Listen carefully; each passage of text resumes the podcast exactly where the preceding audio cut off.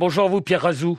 Bonjour. Directeur académique à la Fondation méditerranéenne d'études stratégiques, auteur d'un livre sur euh, l'histoire de l'armée israélienne, publié chez euh, Perrin. Un message à l'opinion publique, message peut-être aussi euh, au monde entier de la part de, du gouvernement israélien. Pierre Razou, oui, on est en train d'atteindre nos buts de guerre je crois qu'il faut rappeler que récemment les États-Unis ont renforcé la pression sur Israël mmh. en laissant fuiter des informations selon lesquelles le Joe Biden euh, et euh, Anthony Blinken attendaient des résultats pour et la fin de la cessation des hostilités pour avant la fin de l'année, ce qui ne laisse que trois semaines à l'armée israélienne pour euh, conclure, si on peut dire.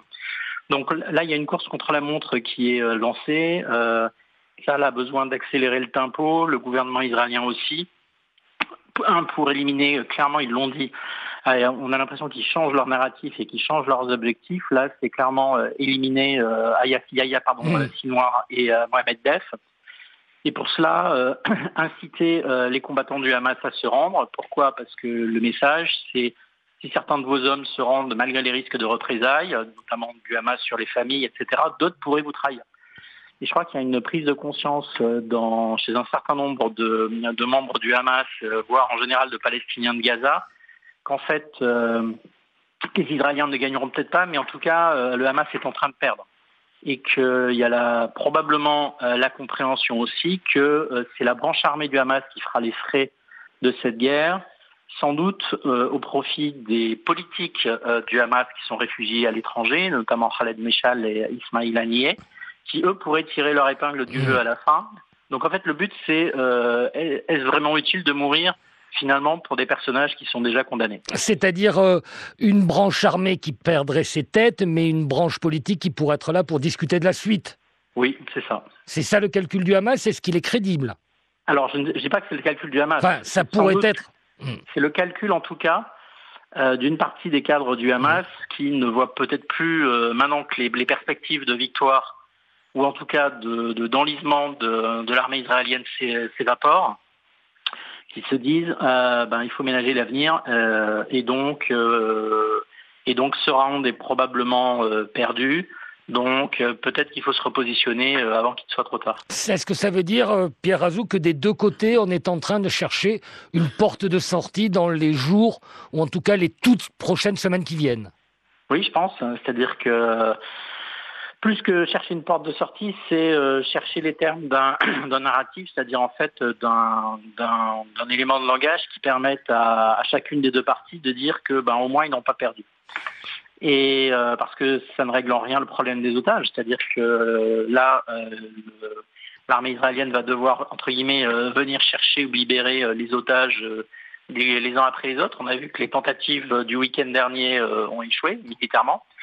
Euh, donc, euh, donc chacun se prépare peut-être pour une, une négociation, mais euh, pour, probablement que des deux côtés, les, les responsables se disent ce sera sans ces deux mmh. personnalités, c'est-à-dire sans Sinoir et, et sans Dave, qui finalement ont quelque part peut-être trop de sang sur les mains et, et qui joueront le rôle de, de, de sacrifier sur pour peut-être éventuellement chercher une nouvelle trêve, ou en tout cas un accord de cessez-le-feu. Ces deux hommes qui sont probablement à l'origine commanditaires, organisateurs du massacre du, du, 7 octobre. Est-ce qu'il faut lire, euh, avec cette grille de lecture, Pierre Razou, ces communiqués du Hamas ces, ces derniers jours disant pas de libération d'otages s'il n'y a pas de négociation On a beaucoup retenu la première partie. Est-ce qu'il y a aussi là-dedans un appel à la négociation?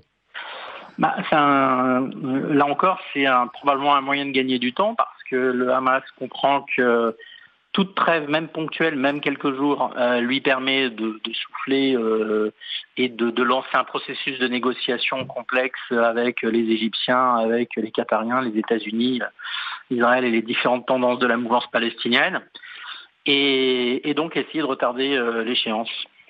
Est-ce que l'acteur essentiel dans la deuxième phase de négociation sur les otages qui peut avoir lieu reste le Qatar ou est-ce que c'est les États-Unis avant tout, voire les États-Unis seulement?